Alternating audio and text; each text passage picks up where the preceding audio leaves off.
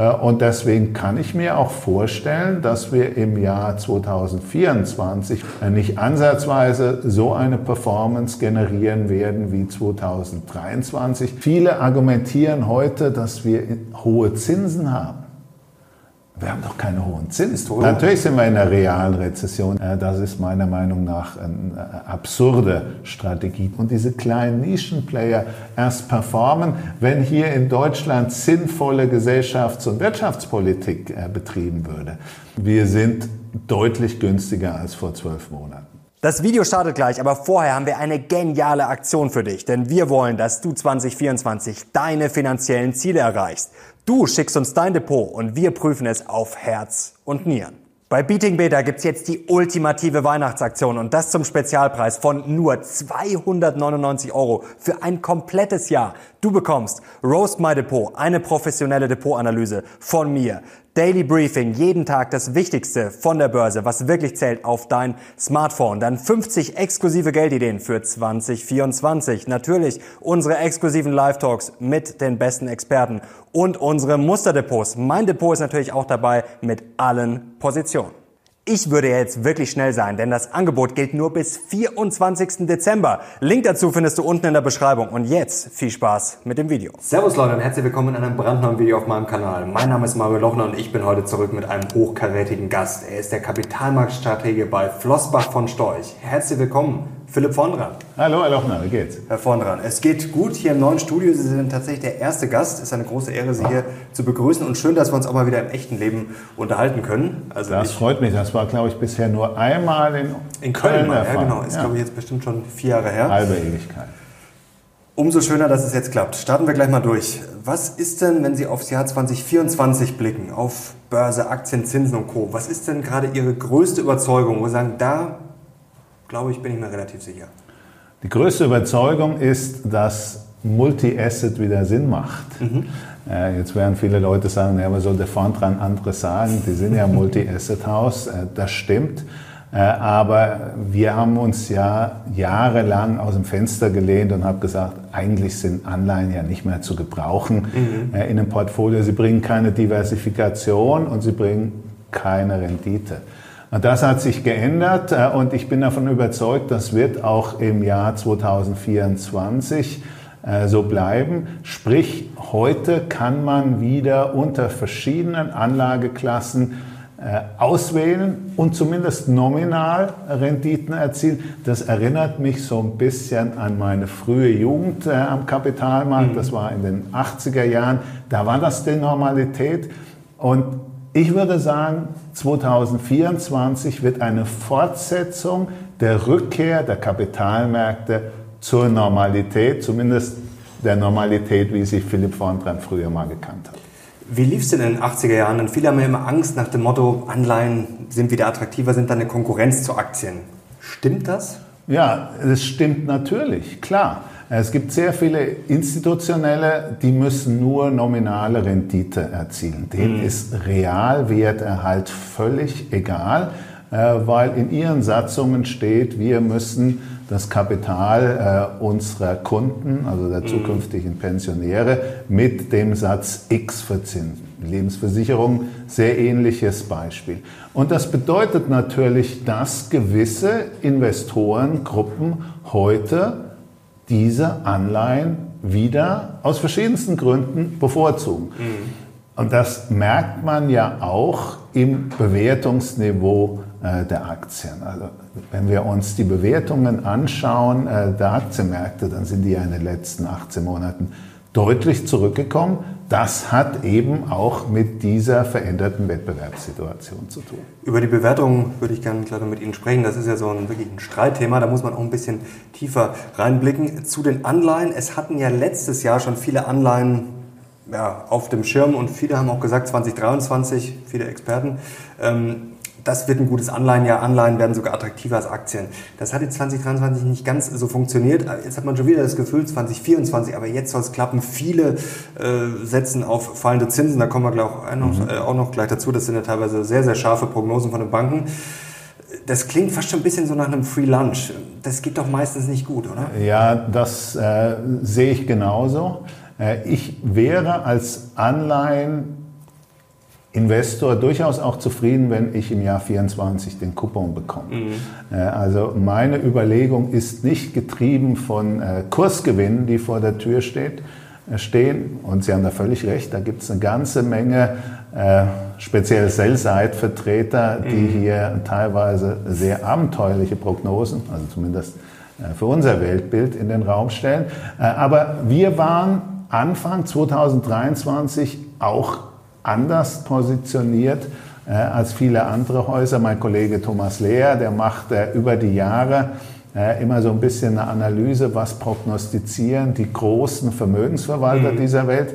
Und da waren die Prognosen auch ziemlich eindeutig. Das erste halbe Jahr wird ein ganz schlechtes Jahr für Aktien, gute Einstiegsmöglichkeiten und äh, spätestens im vierten Quartal 2023 wird die US-Notenbanken die Zinsen wieder senken, weil die Mega-Rezession in der Realwirtschaft angekommen ist. Das war, wie wir wissen, nicht der Fall. Aber spätestens als die US Treasuries, die, äh, die Zehnjährigen, die 5% äh, touchiert haben äh, und auch die italienischen Staatsanleihen in diesen Größenordnungen gehandelt wurden, da machte es schon Sinn, erste Anleihenpositionen aufzubauen. Im Moment ist natürlich mit 4,2 beim zehnjährigen US Treasury schon wieder eine ganze Menge äh, des äh, Potenzials draußen. Aber 4,2 Prozent ist für einen Investor, der eben nicht die 10 oder 20 Jahre Zeit hat, auch eine Hausnummer, äh, die man sich mal anschaut. Jetzt haben wir die Frage aufgeschrieben, bei welcher Prognose für 2024 äh, sich Ihnen sozusagen die Fußnägel aufrollen, wo Sie ein bisschen den Kopf schütteln müssen. Ist es die Zinsprognose hier? Ich habe es mir extra aufgeschrieben. Morgan Stanley sieht Zinssenkungen in den USA wohlgemerkt 300 Basispunkte bis Ende 2025, UBS 275 Basispunkte, nur 2024, Deutsche Bank jetzt ganz aktuell 175 Basispunkte. Wäre sportlich, oder? Die 175 Basispunkte, äh, die sind zumindest im Markt schon größtenteils drin. Wenn ich mir die ob sie realistisch sind, ist ein mhm. ganz anderes äh, Thema. Das wissen Sie nicht und ich nicht. Wir wissen alle nicht, was 2024 für ein externer äh, Event auf uns zurollt oder eben nicht mhm. und was das äh, möglicherweise für die Notenbankpolitik äh, passiert. Aber ich muss doch als Investor immer fragen, was von den gerade eben angesprochenen Risiken oder Chancen sind im Markt schon drin. Und wenn wir uns die Zinskurven anschauen, also die inverse Zinsstruktur zwischen den kurzen und den langen Sätzen, äh, dann wären diese 175 Basispunkte bei den kurzen US Notenbanksätzen oder den kurzen US Treasuries nichts anderes als eine Normalisierung der Zinskurve. Mhm. Die Zehnjährigen könnten dort bleiben, wo sie sind äh, und keiner würde sich wundern.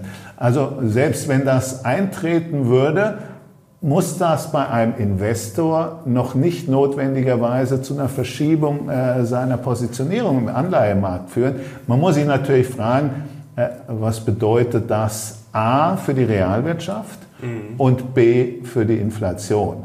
Äh, und äh, wenn ich jetzt. Äh, das ist ja die Frage. Also heißt das eine super Rezession oder heißt das einfach, die Inflation kommt viel schneller runter? Oder eine Kombination aus beidem.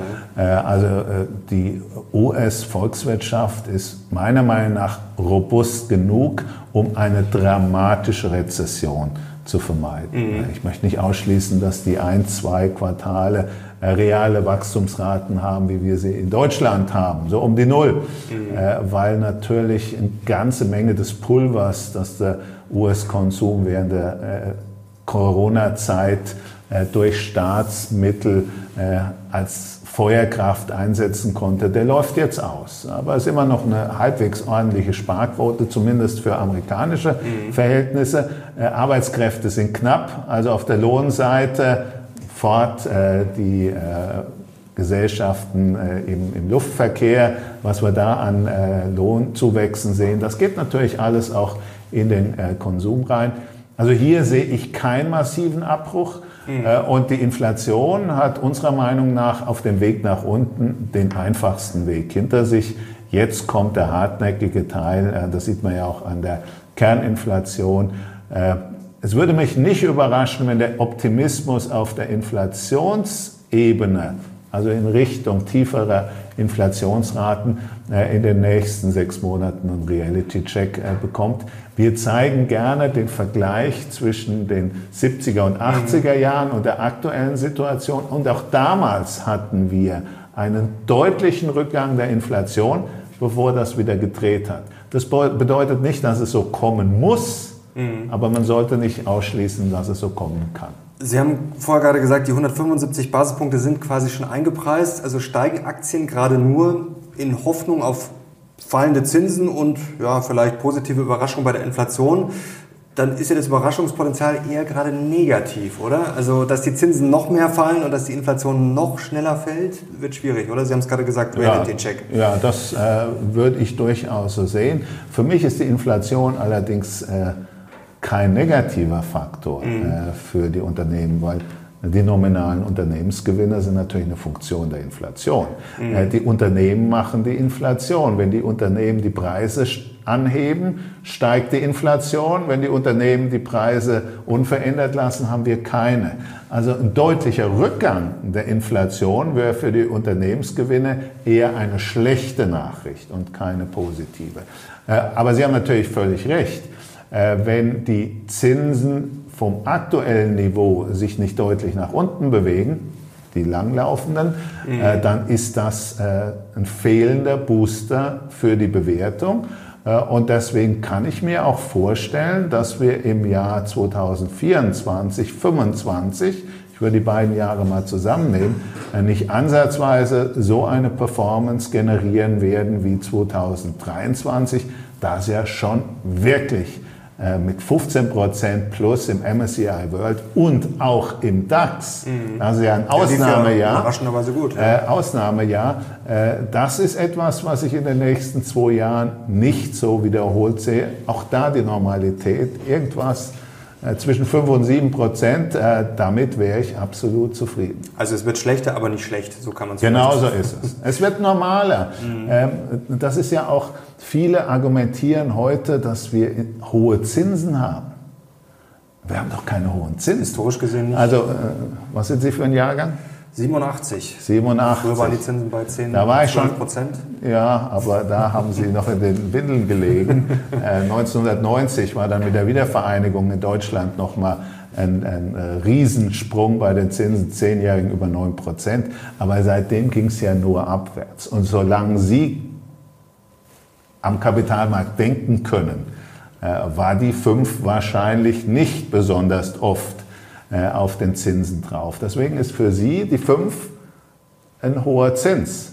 Für mich wäre die 8 oder die 9 ein hoher Zins. Ist das vielleicht auch schon wieder so eine Verzerrung, weil viele, Sie haben es gerade schon erklärt, haben jetzt diese 5 so als, ja, generell habe ich das Gefühl schon so als magische Marke ein bisschen im Kopf und so nach dem Motto, das ist so hoch, weil man kennt eigentlich gar nichts, was jetzt höher ist, nach dem Motto, das kann gar nicht höher steigen und das muss eigentlich wieder runter, weil das ist jetzt gerade ein extremes Zinsniveau. Also ist das so ein Denkfehler, vielleicht nicht Wahrnehmungsfehler, vielleicht eher. Ja, das ist ein Erfahrungswert, äh, der dann zu einem Denkmuster führt.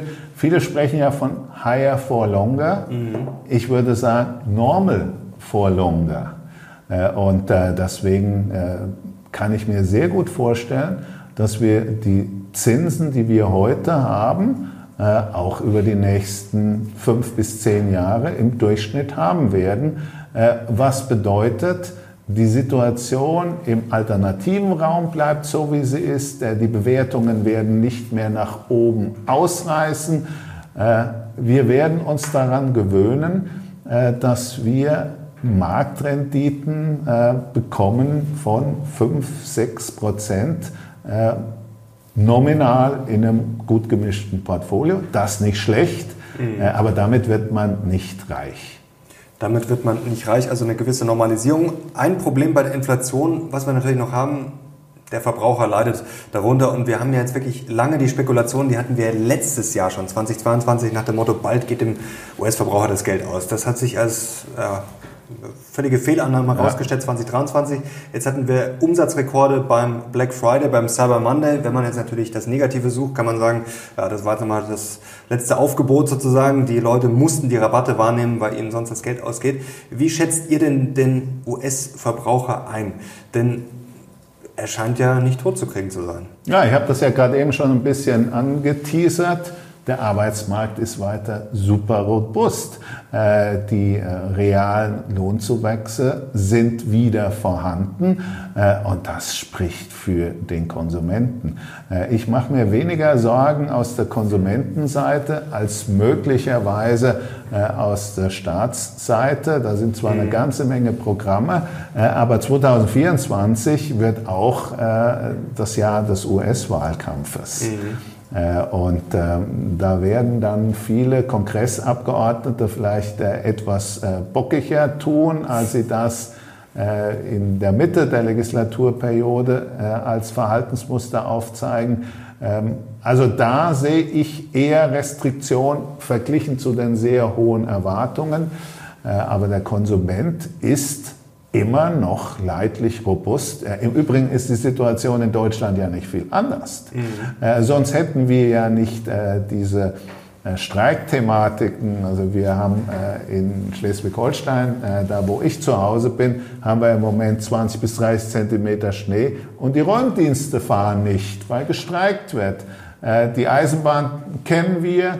also dieses Angebots Verhältnis Arbeitskraft äh, zu Arbeitgeber, das verschiebt sich zugunsten der Konsumenten mhm. und der Staat tut das Seinige dazu, äh, dadurch, dass er Grundeinkommen und Sozialleistungen eher nach oben äh, fährt, denn nach unten. Deswegen haben wir ja auch diese Haushaltsmisere, wie wir sie haben. Ich habe neulich eine interessante These gelesen, Sie haben es gerade schön erklärt, die Arbeitgeber halten fest an den Arbeitnehmern, weil sie vielleicht auch durch Corona gelernt haben, oh, wenn die dann weg sind, die kommen vielleicht nicht wieder.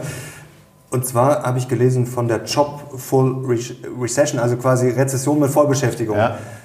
Ist das was, was wir gerade sehen? Denn so rund läuft es ja in der Wirtschaft nicht, auch bei vielen Aktien nicht. Also naja. Sind wir schon drin in einer Rezession, die halt einfach nicht so schlimm ist? Ja, natürlich. In Deutschland wir, ja sowieso. Natürlich sind wir in einer realen Rezession. Die merken die Leute aber nicht, weil wir nominal Wirtschaftswachstum haben, wie wir es mhm. im Durchschnitt der letzten 20 Jahre nicht gesehen haben. Das ist der große Unterschied. Das ist einmal die Nominalillusion mhm. und das andere ist die Arbeitsplatzsicherheit, die definitiv vorhanden ist und die sich auch nicht kurzfristig verändern wird. Dafür ist die Demografie einfach zu brutal, wenn ich mir anschaue, wie sich die Anzahl der verfügbaren Arbeitskräfte über die nächsten zehn Jahre aufgrund der demografischen Veränderung äh, in Deutschland entwickeln wird, werden uns in zehn Jahren zehn Prozent der Arbeitskräfte fehlen.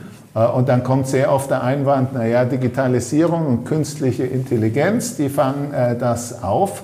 Da bin ich nicht so sicher. Studien belegen, dass zumindest in den ersten Jahren technologische Veränderungen eher zum Aufbau äh, zusätzlicher Arbeitsplätze führt, weil man muss ja immer die Backup-Struktur halten. Also man macht das Alte und ergänzt das Neue. Und nach vier, fünf Jahren löst das Neue dann auch äh, vollumfänglich das Alte ab. Mhm. Aber in der Zwischenzeit ist das eher äh, Arbeitskräfte konsumierend. Und äh, das wird für Deutschland eine Riesenherausforderung. Da stehen wir im Vergleich der USA viel schlechter da. Neben den Energiepreisen kommt also ein zweites großes Thema, wo der Standort Deutschland wirklich äh, ja, hart kämpfen wird. Aber bei diesem Thema auch in den USA Arbeitskräfte, da kann man vielleicht sagen, dieses Mal ist doch alles anders oder zumindest ein bisschen anders. Ist das was, was die Untergangspropheten unterschätzen? Weil es wird ja oft darauf geschaut, ja, damals waren die Zinsen so hoch und dann irgendwann wird die große Arbeitslosigkeit kommen und dann bricht die Börse zusammen. Also ist das ein Faktor, der dieses Mal anders ist? Na, irgendwann wird das sicher auch mal wieder passieren. Äh, das gehört äh, zur Marktwirtschaft und zum Börsen. Leben dazu, äh, wie das Arm in der Kirche. Äh, aber die Frage ist, wann ist irgendwann? Mhm. Und, und meine Anlagestrategie äh, zu basieren auf der Hoffnung, muss man ja bei manchen äh, dieser äh, Protagonisten äh, wirklich sagen, dass morgen die Welt untergeht, das ist meiner Meinung nach eine absurde Strategie. Die Normalität ist, dass die Welt nicht untergeht. Äh, und das ist auch der Grund, warum die Börsen äh, in der Nähe von ihren All-Times High stehen, obwohl wir Kriege in Europa haben, äh, obwohl die Demografie so ist, obwohl die Staaten, die Konsumenten, die Unternehmen rekordverschuldet sind. Das ist ja alles richtig. Äh, aber äh, das System ist offensichtlich robuster, äh, als das viele dieser äh, Schwarzseher äh, sehen. Ähm, und äh, das wäre für mich nie eine sinnvolle Anlagestrategie. Ich muss akzeptieren, dass ich irgendwann einmal auch vom Crash erwischt werde. Mhm. Aber wenn ich langfristig investiere, dann ist das halt äh, part of the game. Kommen wir mal zu Aktien und Branchen. Habt ihr bei Flossbach zuletzt was neu bewertet? Gibt es Aktienbranchen, wo ihr sagt, die finden wir jetzt attraktiv oder vielleicht auch welche, die ja, fliegen raus? Äh, in Branchen denken wir ja nicht. Wir mhm. denken weder in Branchen noch in Ländern. Äh, aber was sich sicher verändert hat, ist der noch stärkere Fokus auf die Unternehmensbilanz. Mhm. Wir wissen alle, dass Fremdkapital für die Unternehmen teurer geworden ist. Und da gibt es auch Unternehmen, auch die, wo man sagt, das sind sehr solide Unternehmen mit robustem Geschäftsmodell, äh, die heute eine Verschuldung auf der Bilanz haben, wo man sagen muss, boah, äh, das geht wahrscheinlich im Normalfall gut, aber gefallen tut uns das nicht. Gibt es da ein Beispiel? Ja, das, selbst in den langweiligen Konsumerbranchen mhm. äh, gibt es Unternehmen, äh, wo wir sagen, die Bilanz ist unserem, für unseren Geschmack und um unser AAA-Rating mhm. äh, zu erreichen oder zu halten, äh, zu hoch geleveraged. Und dann gehen wir natürlich auch zum äh, Vorstandsvorsitzenden und sagen, äh, liebe Leute, das finden wir nicht gut. Äh, seht mal zu, dass ihr das wieder zurückbekommt. Euren Free Cashflow äh, nicht für Aktienrückkaufprogramme einsetzen, sondern um die Bilanz wieder zurückzuführen was die Kredite angeht. Mhm. Das ist eben geschuldet auch der Annahme, äh, dass die Zinsen nicht schnell wieder zurückkommen. Und man sieht das ja im Immobilienbereich, äh, wie schnell es dann äh, auch wirklich ans Eingemachte geht. Äh, und äh, das ist etwas, wo wir im Moment wirklich ganz klar den Fokus drauf stellen. Und das ist unabhängig von Branchen, das ist mhm. unabhängig von Ländern. Da haben wir für jedes Geschäftsmodell ein Verschuldungsniveau, das wir als akzeptabel erachten. Und wenn es da drüber geht, äh, dann wird da auch das Gespräch gesucht, äh, selbst mit Aktien, die wir seit Hunderten von Jahren in unserem Portfolio haben. Das wäre spannend, was da, wo ihr da Druck gemacht habt. Aber das äh, werde ich jetzt wahrscheinlich nicht was hinauskriegen. Nein, aber wir machen da Druck. Und äh, ich glaube, wir sind inzwischen auch äh, bei vielen äh, Managementvertretern als Gesprächspartner akzeptiert, weil die realisiert haben, wir machen nicht Druck des Drucks und des Marketings willen, sondern weil wir uns wirklich als Eigentümer sehen. Ihr seid ja auch beteiligt, klar. Natürlich, die dem Management helfen wollen, für die Eigentümer, sprich für uns, mhm. äh, das sind keine altruistischen Maßnahmen, äh, bessere und stabilere Renditen zu erwirtschaften. Wenn jetzt schon, höre ich jetzt mal raus, defensivere oder gestandene Unternehmen schon solche Probleme haben, ja. was schlummert denn da, sage ich mal, bei so richtigen äh, Pommesbuden äh, in den Büchern? Also wie groß sind dann da erst die Risiken, die dann nicht gut geführt sind, die vielleicht windige Geschäftsmodelle haben? Das sind, das sind wirklich Themen, äh, wo man sagen muss, das ist der, der Kollateralschaden, äh, der wahrscheinlich bisher nur äh, zu einem relativ kleinen Teil an die Oberfläche gekommen ist. Das ist immer äh, der berühmte Vergleich mit dem Dynamitfischen. Äh, wenn man äh, Dynamit fischt, dann kommen relativ schnell die kleinen Fische äh, nach oben. Äh, aber bis der Wal nach oben kommt, der ja kein Fisch ist, äh, das dauert eine Weile. Äh, und der Immobilienbereich ist der offensichtliche. Mhm. das sind die kleinen Fische. aber vielleicht werden wir auch aus anderen Bereichen mal eine Überraschung erleben, wo wir sagen, boah, hätte eigentlich nicht sein müssen, wenn man sich äh, solider refinanziert hätte. Wie kann man sich denn bei euch ungefähr das vorstellen? Jetzt gerade vielleicht am Jahresende, da gibt es dann vielleicht auch mal eine ja, Konferenz, das werdet ihr sicherlich regelmäßig machen, aber vielleicht dann eine größere, wo man mal alles überprüft. Also worauf überprüft ihr dann Unternehmen? Geschäftsmodell natürlich, Bewertung, Bilanz, was fließt da noch alles rein? Wie kann man sich das so grob vorstellen, dass die Leute vielleicht was, ein bisschen was lernen können? Ja, diese Konferenz gibt es nicht. Äh, wir, sind, wir sind eigentlich äh, sehr äh, wenig von Meetings getrieben, mhm. weil wir davon überzeugt sind, Meetings sind in der Regel nicht der beste Performance-Generator, weil das treibt zum Durchschnitt. Wir treffen uns klar regelmäßig, um unser Weltbild zu definieren. Da mhm. sitzen dann ein Axel Weber, ein Thomas Mayer und so die Herren sind leider nur Herren. Es liegt aber nicht daran, dass wir Herren bevorzugen, äh, sondern wir noch keine passende Dame gefunden haben.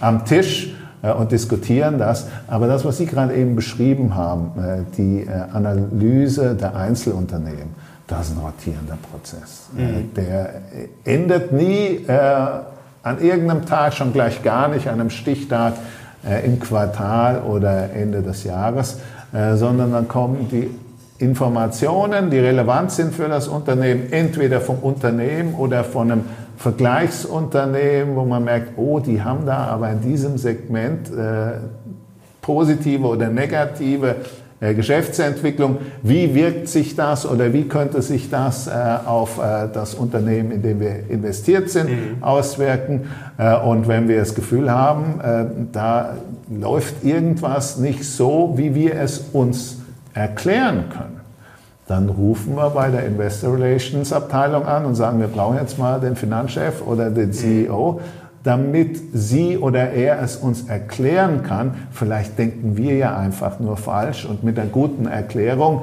äh, ist dann unser Missverständnis äh, aufgehoben. Äh, aber äh, das wird das passiert auch, äh, aber ich würde mal sagen, mindestens in drei von vier Fällen äh, kommt dann auch das Management so ein bisschen, ja, rotieren ist vielleicht ein falscher Ausdruck, aber zum Nachdenken. Gab es bei euch irgendein Thema, wo es zuletzt sehr viel Dissens gab, wo man merkt, da gehen die Meinungen wirklich komplett auseinander? Ja, Sind es vielleicht die Zinsen oder was anderes? Oder gibt es ein Unternehmen, wo die Meinungen komplett auseinandergehen? Gibt es da irgendwas? Also wir hatten schon einen Dissens äh, zwischen ja, der Kapitalmarktstrategie und unseren Bond-Kollegen. Mhm. Äh, ich würde mal sagen, die äh, letzten 24 Monate, weil, weil sie doch schon sehr stark die Idee des Wiederaufkeimens der Attraktivität äh, der Bonds herausgestellt haben. Ist ja auch ihr gutes Recht, das ist ja ihr Steckenpferd.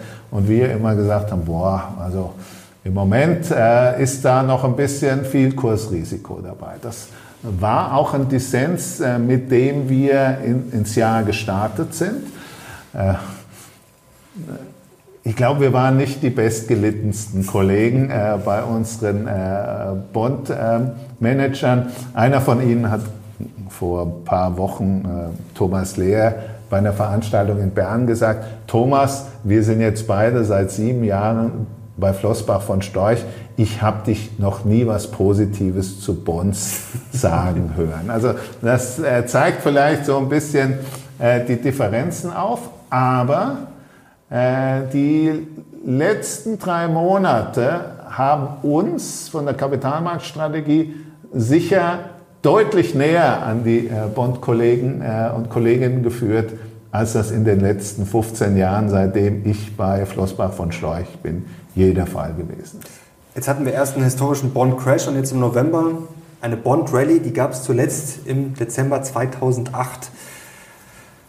Das ist schon spektakulär. Also die Bondmärkte sind ja eigentlich gerade viel spannender als die Aktienmärkte, oder? Das ist ja schon Wahnsinn, was da eigentlich auch an Volatilität drin ist. Also ja, ja das, das, das, ist so, äh, das ist so, aber das ist eigentlich natürlich, wenn man so eine mhm. Bewegung hatte, äh, diesen Bond-Crash der logischerweise auch basiert auf dem Ausgangsniveau.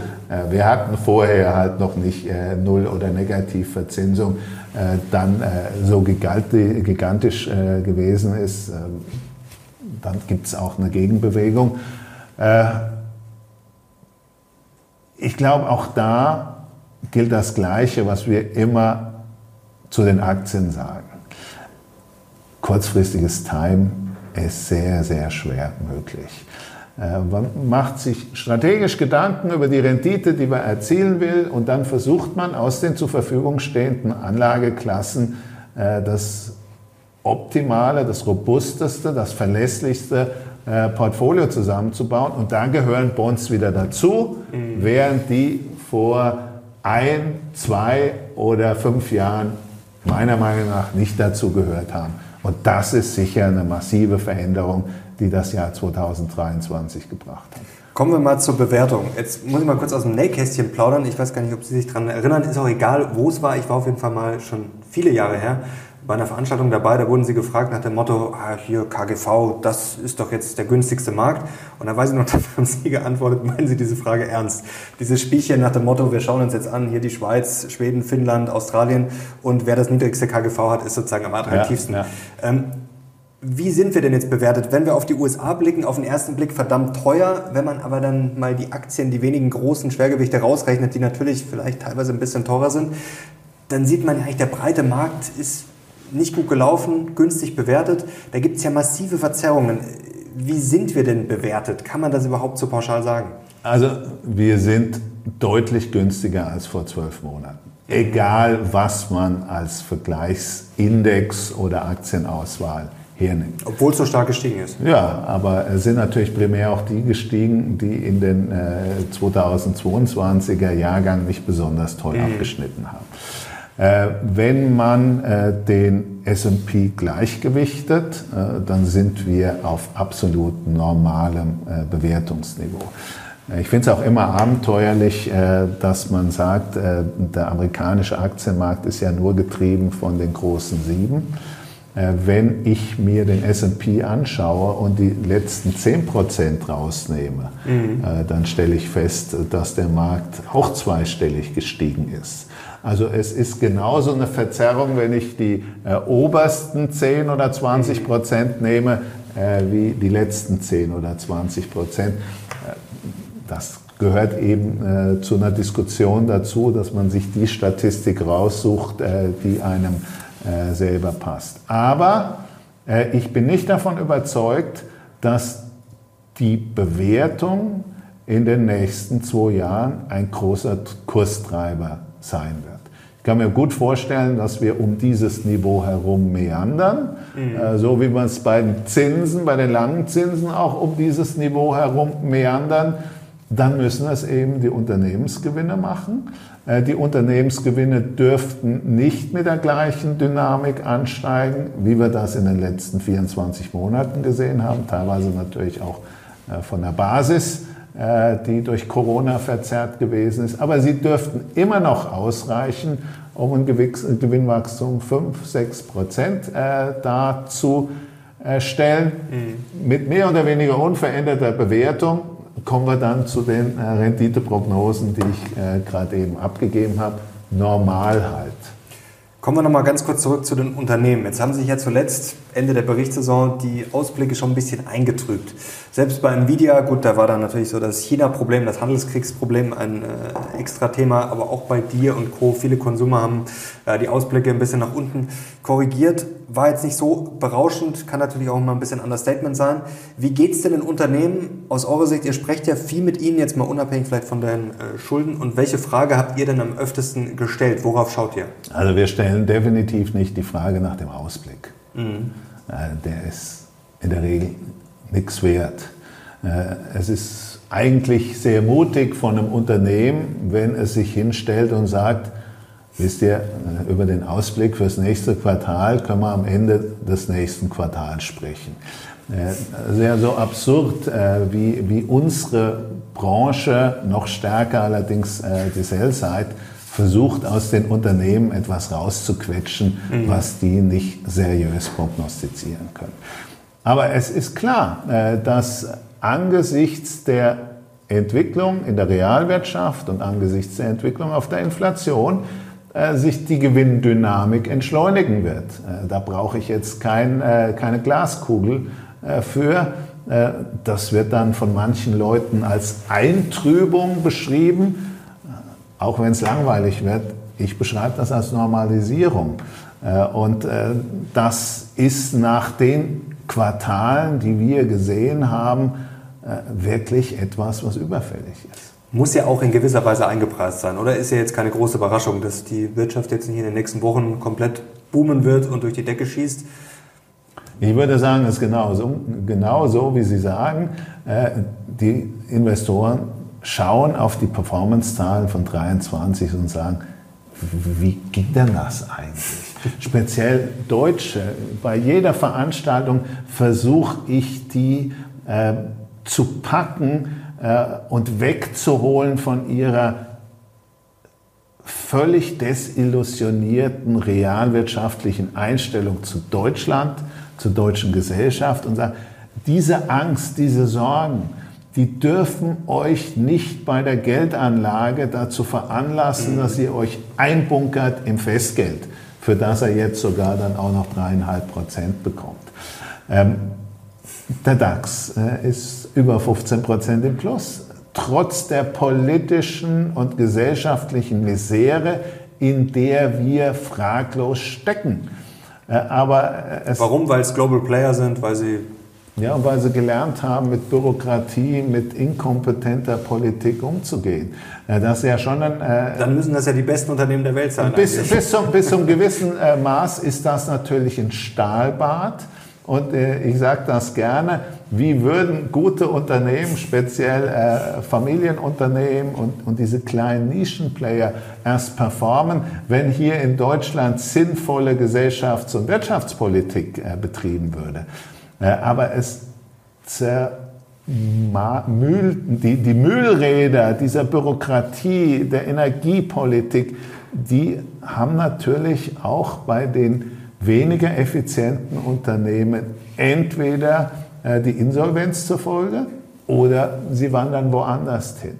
Äh, wir sehen im DAX natürlich nicht das durchschnittliche deutsche Unternehmen, sondern die, die über Jahrhunderte mhm. schon fast durch dieses Stahlbad äh, abgehärtet sind. Ihr seid ja auch in deutsche Unternehmen investiert.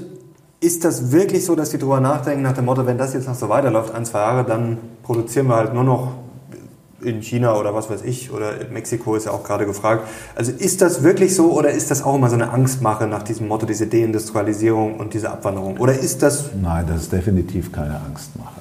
Äh, also die Unternehmen, in denen wir äh, investiert sind in Deutschland, haben das entweder schon längst gemacht. Mhm. BSF, Adidas und Co. sind ja Genau. Ähm, oder sie sind äh, getrieben durch ein Geschäftsmodell, das einfach in Deutschland sitzt, wie eine deutsche Börse mhm. beispielsweise, die aber auch immer stärker ihr nicht deutsches Geschäft äh, ergänzen. Aber es ist völlig klar, alle Unternehmen, die relativ hohe Energiekosten haben und die deutsche Wirtschaft ist eine der energieabhängigsten äh, in Europa. Die müssen, um ihre Existenz zu sichern, äh, über Veränderungen im Standort nachdenken. Überhaupt keine Frage. Das wird nicht äh, der Standort der Verwaltung sein. Die werden mit hoher Wahrscheinlichkeit weiter in Deutschland ihren Hauptsitz haben und deutsche Unternehmen bleiben. Äh, aber viele dieser Unternehmen sind gezwungen, ihre Produktion äh, auszulagern. Ich meine, wenn ich schaue, was die Energie in den USA kostet und bei uns. Die wird im Zweifel auch noch billiger. Inflation Reduction Act und Co. Also da wird ja investiert wie verrückt. Und wir werden das wahrscheinlich jetzt über Nacht nicht lösen können, das Problem. Also kann man in jetzt so ein klassisches deutsches Unternehmen, was jetzt nicht die Produktion verlagern kann, was jetzt auf Deutschland angewiesen ist oder wäre, ja, Wäre es da rational zu investieren? Wenn die Bewertung stimmt, klar. Das ist am Ende des Tages immer eine Frage der Bewertung. Ich erinnere mich noch gut, ähm, in der Finanzkrise mhm. haben wir für unsere Kunden in Fiat-Anleihen investiert. Die haben damals 14 Prozent abgeworfen und viele unserer Kunden haben angerufen, habt ihr sie noch alle? Wie könnt ihr in ein solches Punkt, Punkt, Punkt Unternehmen investieren? Äh, unsere Argumentation war, ähm, Fiat ist für Italien ein systemrelevantes Unternehmen. Äh, die italienische Regierung wird alles unternehmen, äh, um dieses Unternehmen am Leben zu erhalten. Die Risikoprämie dieser 14 Prozent, Daimler-Anleihen haben damals 8 Prozent gebracht, die ist so hoch, dass wir der Meinung sind, dieses Investment ist richtig. Schade, dass wir nicht mehr gemacht haben und schade, dass wir es viel zu früh verkauft haben. Aber am Ende des Tages ist, wenn das Geschäftsmodell nicht komplett marode ist, äh, über die Risikoprämie mhm. äh, ein, ein Preis zu definieren, wo man sagen muss, hier ist das Standortrisiko, hier ist das Risiko einer ähm, Geschäftsaufgabe einfach sauber eingepreist äh, und äh, dann kann man auch dort investieren. Wie viel Cash würden Sie denn, Cashquote momentan empfehlen? Die ist relativ tief. Äh, das ist eigentlich in unserem gemischten Portfolio die große Veränderung der letzten mhm. zwölf Monate, dass wir einen relativ hohen Teil des Cashs äh, in Anleihen umgeschichtet haben, äh, zunehmend auch in längere Laufzeiten äh, aber der Großteil immer noch im Überschaubaren.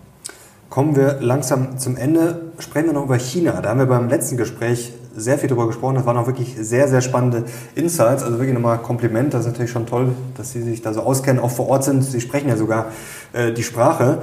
Ist China momentan vielleicht am meisten überschätzt? Auch natürlich schwer pauschal zu sagen, aber das ist ja wirklich ja, schon ein schlechtes Jahr gewesen. Also da gibt es ja gefühlt nur auf die Mütze medial, auch von den Investoren, Gelder abgezogen, Aktien laufen nicht gut, Auslandsinvestitionen laufen auch nicht gut.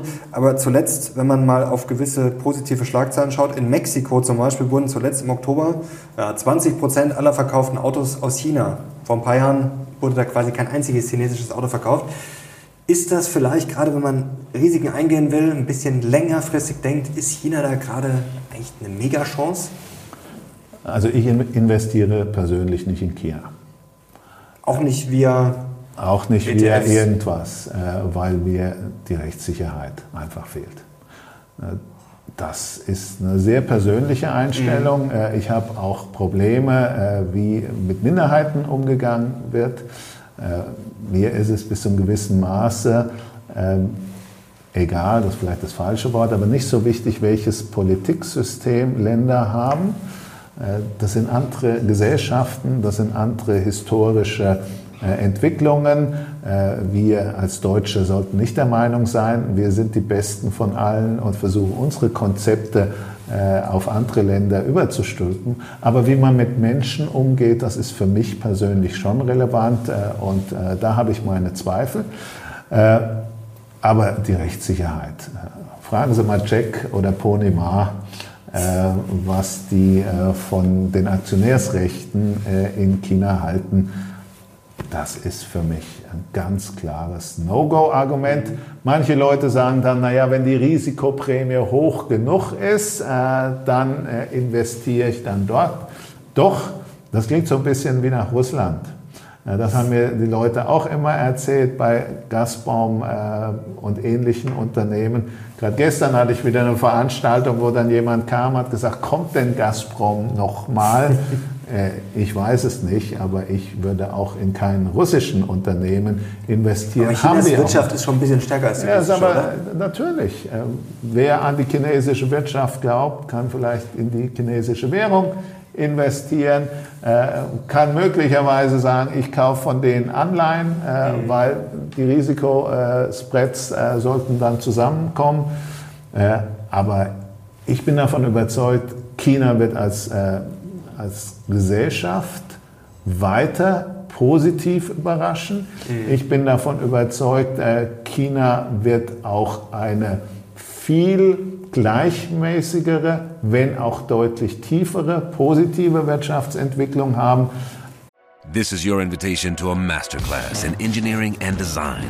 Your ticket to go from zero to 60 with the Lexus Performance Line. A feeling this dynamic is invite only. Fortunately, you're invited.